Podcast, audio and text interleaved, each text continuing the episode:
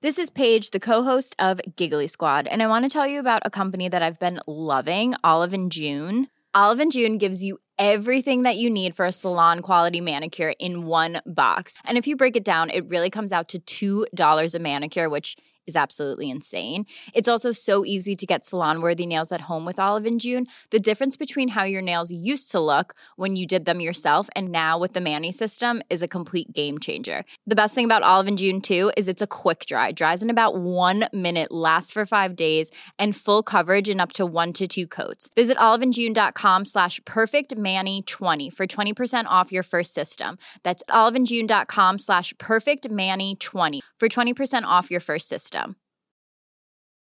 You should celebrate yourself every day, but some days you should celebrate with jewelry. Whether you want to commemorate an unforgettable moment or just bring some added sparkle to your collection, Blue Nile can offer you expert guidance and a wide assortment of jewelry of the highest quality at the best price. Go to BlueNile.com today and experience the ease and convenience of shopping Blue Nile, the original online jeweler since 1999. That's BlueNile.com. BlueNile.com. Bonjour à tous et bienvenue sur Cosmos. Paris dans les années 60. À sa fenêtre, un homme regarde la ville qui s'éveille au petit matin. Il vient de rentrer la veille d'une mission scientifique au pôle Sud, en Antarctique. Mais il ne reconnaît plus sa ville, ni le monde dans lequel il vit. Dehors, les gens vaquent à leurs occupations, ils se croisent sans se regarder, ni même se voir, et il lui semble qu'il leur sera désormais et à jamais totalement étranger. Cet homme, c'est le docteur Simon, et il a laissé derrière lui la femme qu'il aime, pour toujours prisonnière de la glace, à mille mètres de profondeur. Une femme qu'il a aimée d'un amour exceptionnel, mais impossible, et donc désespéré. C'est ainsi que commence le roman La nuit des temps, de l'écrivain français René Barjavel, publié en 1968. Quelques mois plus tôt, les scientifiques de l'expédition dont il faisait partie avaient fait une étrange découverte. Les sondes qui scrutaient les profondeurs de la glace leur avaient envoyé sur les téléscripteurs le dessin de lignes parfaitement droites, c'est-à-dire telles que la nature n'aurait jamais pu les tracer toute seule. Pour que de telles lignes soient possibles, il fallait forcément qu'elles soient tracées par une main humaine. On comprend alors rapidement qu'il s'agit des vestiges d'une ancienne civilisation, aujourd'hui disparue. Mais surtout, cette découverte s'accompagne, à la stupeur de tous, d'un signal sonore à intervalles réguliers, émis par une balise enfouie au fond de la glace. Les experts localisent alors son point d'émission, soit 900 mètres à la verticale, en dessous du niveau de la surface. Ils estiment que la glace à cette profondeur est ancienne d'au moins 900 000 ans. Et pourtant, aucun doute possible, une balise émet bien un signal, comme un appel, qui attend une réponse depuis près d'un million d'années. La communauté internationale s'organise et des savants venus du monde entier arrivent sur le site, au point 612 du cercle polaire. Parmi eux, un chimiste américain, Hoover, et une anthropologue soviétique, Leonova, sans compter des Français, des Japonais, des Turcs, et qui vont tous devoir travailler ensemble pour percer un mystère dont chacun se doute bien qu'il aura une importance capitale pour l'humanité tout entière. D'ailleurs, les événements sont retransmis à la télévision, partout dans le monde, et passionnent plusieurs milliards d'individus qui attendent des réponses. Alors, on commence à percer la glace, à forer un puits pour descendre au niveau de la balise. Et là, on découvre une gigantesque sphère en or, aussi haute qu'un immeuble de plus de vingt étages.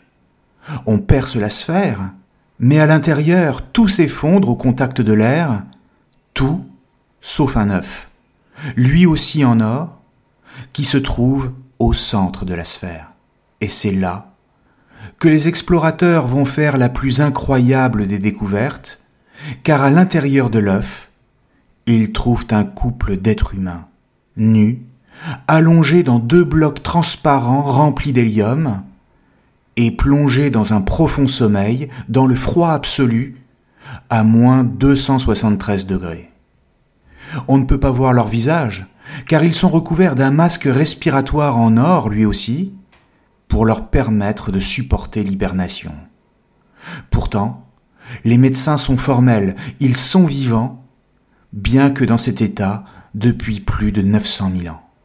La décision est donc prise de les ranimer, et à l'issue d'un débat qui oppose toute l'humanité pour décider par lequel commencer, l'homme ou la femme, les scientifiques décident de commencer par la femme. Elle parle une langue étrange et inconnue, mais qu'on arrive peu à peu à traduire. Elle s'appelle Eléa. Elle explique que quand on l'a endormie, cela ne devait durer que quelques semaines, peut-être quelques années, et comme elle ne s'imagine pas avoir été inconsciente si longtemps, on craint de lui dire la vérité. En effet, son monde, ses proches, tous les gens qu'elle a connus ou aimés, sont morts depuis presque un million d'années, alors qu'elle est restée aussi jeune et aussi belle qu'à l'époque où elle a été mise en hibernation. Le docteur Simon, qui participe aux opérations, la regarde, et il tombe aussitôt amoureux de cette femme, venue d'ailleurs, un ailleurs qui est notre monde, mais bien longtemps en arrière. Elle raconte alors son histoire, et comme sa technologie est si avancée, elle dispose d'un cercle d'or qu'elle se pose sur la tête, et qui permet de visualiser sur tous les écrans de télévision du monde entier tous les souvenirs contenus dans sa mémoire. Tout le monde peut la voir à l'époque de son bonheur perdu avec l'homme de sa vie, Païkan. Simplement, le récit de sa vie passée s'inscrit également sur la toile de fond de l'histoire de sa civilisation, Gondawa. Gondawa, c'est une civilisation perdue donc, où chaque couple était prédestiné et formait un tout insécable, inséparable, et où l'amour avait une toute autre signification qu'aujourd'hui. Ce que raconte cette histoire d'amour entre Eléa et Païkan, c'est l'idée de la prédestination amoureuse, selon laquelle chaque être a, quelque part dans le monde, une âme sœur, mais dont la réunion est à l'époque de Gondawa rendue possible par des ordinateurs. Des ordinateurs qui savent tout de tout homme et de toute femme, et qui savent donc quel individu conviendra le mieux pour chacun. La technologie a pour ainsi dire aboli le hasard. C'est donc le mythe de l'androgyne qui est décrit ici, mais qui est rendu possible dans le roman par les progrès de la technoscience. Hommes et femmes sont donc heureux dans la mesure où chacun vit avec celui ou celle pour qui il est fait. Pourtant, cet équilibre parfait entre les êtres fut détruit par une guerre avec une civilisation étrangère et rivale de Gondawa, et qui s'appelle Enizorai. Le cataclysme qui en découla fit basculer la Terre de son axe et provoqua un bouleversement des continents. Rien de ce qui avait existé ne survécut, et c'est ainsi que pour éviter la disparition totale et définitive de l'humanité, le plus grand savant de Gondawa, un certain Koban, qui se trouve être l'homme resté en hibernation, fabriqua une sphère capable de résister au choc cataclysmique qui allait détruire la civilisation, ainsi que presque toute trace de vie sur Terre. Cette cellule de survie ne pouvant contenir que deux individus en état d'hibernation, il fallait absolument trouver la plus belle des femmes et le plus intelligent des hommes afin de permettre à l'humanité de se perpétuer dans un avenir plus favorable, et ainsi de sauvegarder les connaissances accumulées par Gondawa, à commencer par la mystérieuse équation de Zoran, laquelle permet, si on sait la déchiffrer, de créer une énergie extraordinaire des milliers de fois plus puissante que l'énergie nucléaire d'aujourd'hui. C'est pourquoi Eléa fut choisi et que Koban se désigna lui-même comme l'homme à sauver en raison de ses immenses connaissances scientifiques. L'amour d'Eléa et de Païkan fut donc sacrifié, et on ne leur laissa pas le choix. Eléa devait survivre au nom d'une cause plus haute, celle de la survie de l'humanité, et Païkan devait mourir en même temps que tous les êtres humains dans l'explosion provoquée par Enisorai. Ce sont donc près de 3 milliards d'hommes et de femmes qui, par l'intermédiaire des caméras de télévision et des retransmissions satellites, assistent au dernier moment de cette histoire d'amour, puisque tout ce que dit Eléa est automatiquement retransmis en images.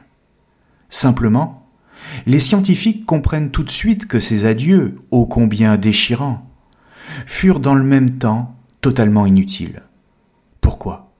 Eh bien simplement parce que l'humanité a survécu à ce cataclysme, et qu'on ne découvrit la sphère qu'un million d'années plus tard. En d'autres termes, certains individus avaient dû échapper aux explosions, permettant à leur descendance de reconstruire ainsi patiemment, siècle après siècle, millénaire après millénaire, le monde qui est devenu le nôtre. Comme si l'homme avait grimpé à nouveau tous les barreaux de l'échelle de l'évolution et du progrès depuis des milliers d'années, et cela après avoir tout perdu. C'est ce que comprend le scientifique américain Joe Hoover quand il répond à Leonova, la savante soviétique. Il dit Il faut aussi, dit Leonova, rendre hommage au génie de Koban et à son pessimisme, qui conjugués ont fait construire un abri à l'épreuve de l'éternité. Ok, petite sœur, dit Hoover, mais il a été trop pessimiste. L'arme solaire n'a pas détruit toute la vie terrestre, puisque nous sommes là, il y a eu des survivants, des végétaux, des animaux et des hommes. Sans doute très peu, mais c'était suffisant pour que tout recommence.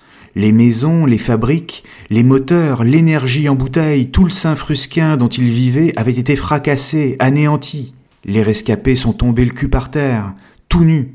Ils étaient combien? Peut-être quelques douzaines, dispersés dans les cinq continents, plus nus que des vers, parce qu'ils ne savaient plus rien faire. Ils avaient des mains dont ils ne savaient plus se servir. Qu'est-ce que je sais faire avec mes mains, moi, monsieur Hoover grosse tête? À part allumer ma cigarette et taper sur les fesses des filles. Rien. Zéro. S'il me fallait attraper un lapin à la course pour pouvoir bouffer, vous voyez le tableau? Qu'est-ce que je ferais si j'étais à la place des survivants? Je boufferais des insectes, et des fruits quand ce serait la saison, et des bêtes crevées quand j'aurais la chance d'en trouver.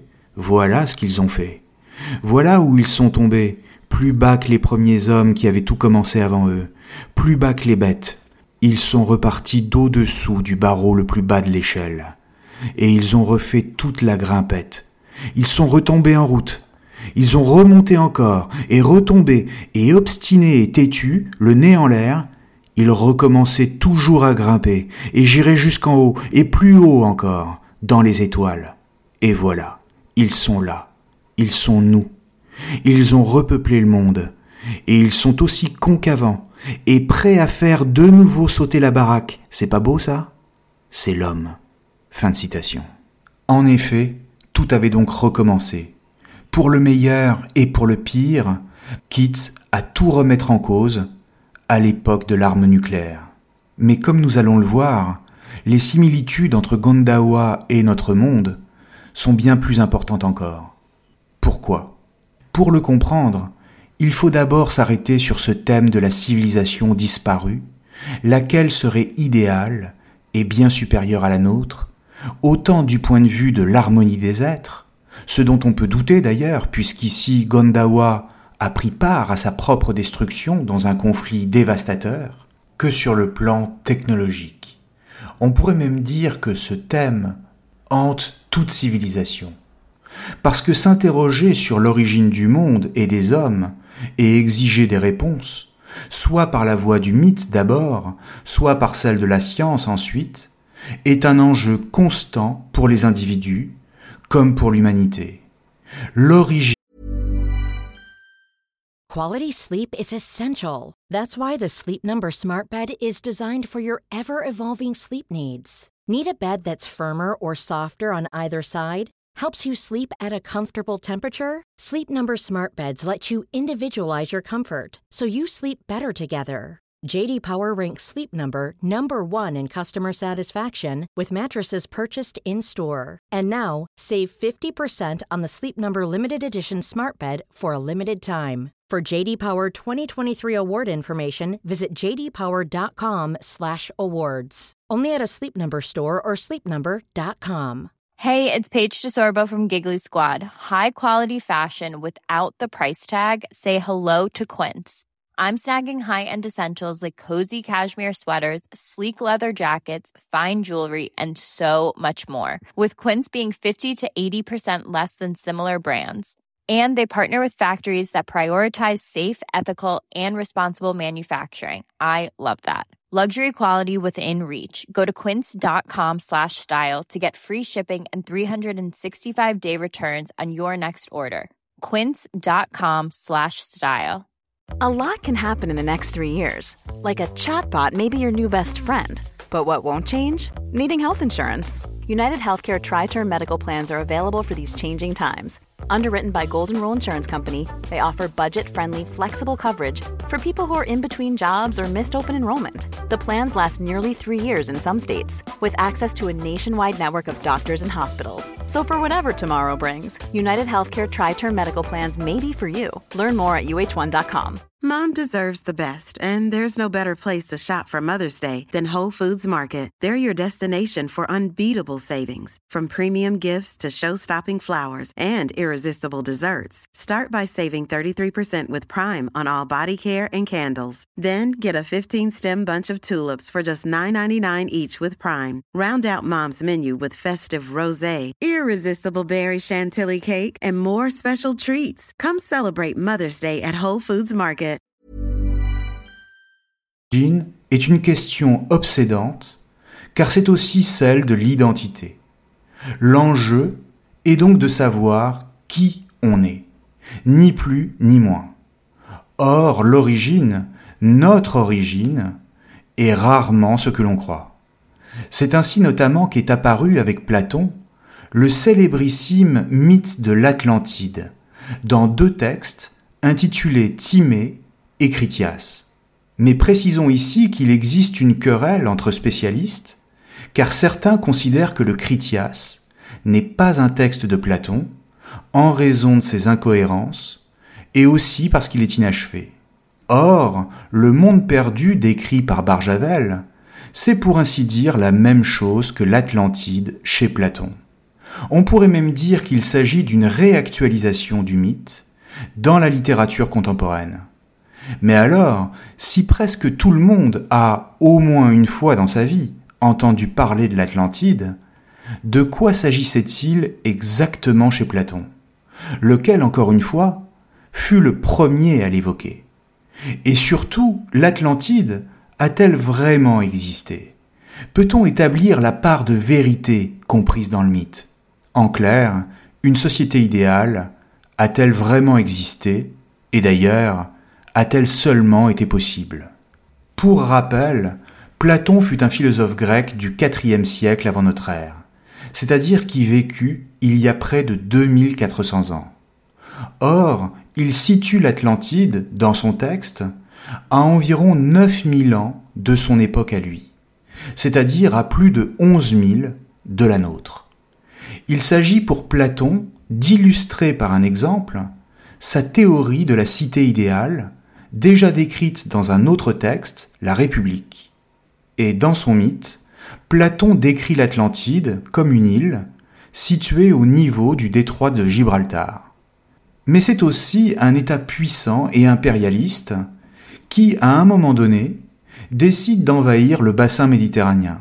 C'est donc un État qui a échoué sur le plan moral, puisqu'aveuglé par sa puissance. Face à elle, il y a Athènes, qui est alors pour Platon une cité idéale, vertueuse, et qui incarne une certaine forme de résistance contre l'oppression.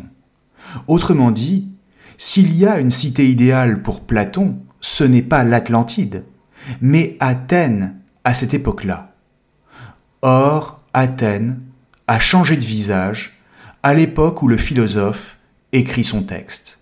Et elle est elle-même devenue impérialiste et toute puissante. Le mythe est donc à comprendre comme une mise en garde et cherche à rappeler ce qui arrive aux cités trop ambitieuses. Car en effet, après avoir d'abord triomphé et ensuite avoir été vaincu par Athènes, l'Atlantide fut submergée par les eaux et disparut pour toujours en guise de châtiment divin pour son orgueil. Écoutons ce que dit Platon dans son texte Timée et dans lequel il raconte l'histoire de l'Atlantide. Dans cette île Atlantide, des rois avaient formé une grande et admirable puissance, qui étendait sa domination sur l'île entière et sur beaucoup d'autres îles et quelques parties du continent. En outre, en deçà du détroit, de notre côté, ils étaient maîtres de la Libye jusqu'à l'Égypte et de l'Europe jusqu'à la Tyrénie. Or, un jour, cette puissance réunissant toutes ses forces, entreprit d'asservir d'un seul coup votre pays, le nôtre, et tous les peuples en deçà du détroit. Mais dans le temps qui suivit, il y eut des tremblements de terre et des inondations extraordinaires, et dans l'espace d'un seul jour et d'une seule nuit néfaste, tout ce que vous aviez de combattants fut englouti d'un seul coup dans la terre, et l'île Atlantide, s'étant abîmée dans la mer, disparut de même. Fin de citation. Alors, à la suite du texte de Platon, de nombreux explorateurs chercheront tout au long de l'histoire à découvrir les ruines de l'ancienne civilisation, et certains soutiendront même leur certitude de l'avoir découverte. Or, la cité décrite par Platon est une atopie, c'est-à-dire littéralement un non-lieu, un lieu qui n'existe pas. Mais c'est justement parce que ce lieu n'existe pas qu'il nous en dit beaucoup sur la fascination des hommes pour l'origine, à savoir que s'il y a bel et bien une origine, celle-ci se perd toujours dans les sables quand on remonte aux temps les plus immémoriaux. Et ainsi la vérité historique laisse la place à la rêverie du mythe et à ses interprétations. Par conséquent, elle est toujours, en dernier ressort, inconnaissable et ne peut avoir de véritable valeur que celle qu'on veut bien lui accorder. Et en l'occurrence, il était nécessaire pour Platon d'accorder une certaine origine à la cité d'Athènes en lui attribuant un passé glorieux afin de la mettre en valeur et de lui rappeler dans le même temps ses devoirs moraux en tant que puissance du monde méditerranéen.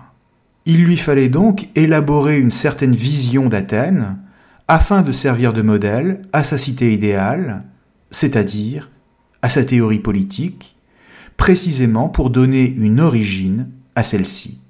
Mais le mythe nous montre aussi toute la difficulté à imaginer une cité idéale, car il faut pour cela inventer une histoire relativement compliquée et surtout imaginaire afin de la rendre légitime. Et si une telle chose qu'une cité idéale ou qu'une civilisation parfaite est impossible, c'est précisément parce qu'une cité n'est jamais que le fait des hommes, lesquels ne peuvent jamais atteindre la perfection, quelle que soit l'époque et quel que soit le lieu. Une cité politique, c'est une tentative, ce qui est déjà beaucoup, mais rien de plus. C'est ainsi que dans le roman, la civilisation de Gondawa ressemble à l'Athènes du mythe, face à la belliqueuse Enisorai, laquelle fait penser à l'Atlantide. Et que de la même manière, le monde contemporain, celui des savants qui découvrent la sphère, ressemble beaucoup à celui d'où vient Eléa. En clair, elle décrit une terre où s'opposent deux grandes civilisations qui fait étrangement penser à celle de la guerre froide dans les années 60 entre l'Est et l'Ouest. Barjavel ne manque pas de souligner ces similitudes entre les deux mondes, c'est-à-dire celui de la Terre d'il y a 900 000 ans, dans le roman, et le nôtre.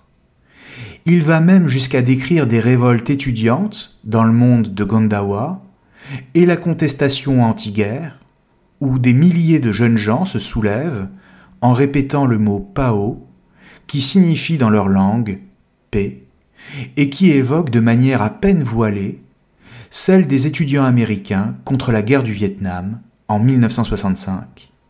Rappelons encore une fois que le livre est publié en 1968. De la même manière, il est question dans le roman d'une rivalité internationale pour s'accaparer les connaissances scientifiques contenues dans le cerveau de l'homme, qui, lui, est toujours en état d'hibernation dans la sphère. Car ces connaissances sont un enjeu majeur pour découvrir la vérité de l'origine, mais surtout pour comprendre la technologie de cette civilisation. Et ces connaissances technologiques sont même tellement importantes que devant le mauvais état de santé de l'homme en hibernation et le risque de le réveiller sans opération chirurgicale, on pense alors à prendre le sang d'Eléa, quitte à la sacrifier, et cela sous prétexte que le cerveau de cet homme est plus important que les histoires de cœur de la jeune femme. Exactement comme on l'avait déjà sacrifié, au nom d'un intérêt plus grand et contre son gré, au moment de l'endormir et d'entrer dans la sphère. En clair, l'homme et la femme qui reviennent à la vie dans le roman, après avoir tenté de sauver quelque chose du monde ancien d'un désastre imminent, se réveillent 900 000 ans plus tard, mais dans une situation où rien, ou presque, n'a réellement changé. Dans un monde qui est soumis aux mêmes antagonismes de civilisation, aux mêmes intérêts étatiques, et qui fait face aux mêmes périls destructeurs. Autrement dit, le passé, c'est déjà le présent. Et de ce point de vue, le mythe de la cité idéale n'est peut-être pas à comprendre comme un modèle à imiter, mais justement, au contraire, comme un exemple à ne pas suivre. Car comme dans le mythe de Platon, où Athènes doit veiller à ne pas finir comme l'Atlantide, ici, c'est notre monde à nous qui doit faire attention à ne pas répéter les mêmes erreurs de Gondawa. La force du roman est ici d'articuler ensemble les questions politiques qu'il pose sur l'âge d'or perdu d'une cité idéale, l'interrogation profonde de tout homme devant le mystère de l'origine, et l'idéalisation à laquelle elle donne lieu, mais aussi le thème de l'amour donné en sacrifice à une raison plus haute, mais qui demeure intact malgré tout. De ce point de vue, la fin du roman, sans trop en dire pour ceux qui n'auraient pas encore lu le livre, nous invite à découvrir qui se cache vraiment derrière le masque de l'homme en hibernation. Pour le savoir, il vous faudra lire le livre, bien sûr, et aller par vous-même jusqu'au bout du mystère. Mais d'une manière générale, comprenons toutefois qu'une cité idéale, n'est peut-être que la projection dans un passé lointain, c'est-à-dire dans la nuit des temps, de nos propres attentes, et où tous nos problèmes auraient trouvé une réponse pour les hommes de cette époque, voire ne se seraient pas posés. En ce sens, une telle attitude qui consiste à idéaliser l'aube de l'humanité nous en dit sans doute davantage sur nous que sur le passé lui-même, c'est-à-dire sur notre incapacité à imaginer un monde différent. Mais au fond, et comme le disait Barjavel lui-même, même si une société idéale est impossible, rien ne nous interdit du moins d'y rêver. Merci à tous et à très bientôt sur Cosmos.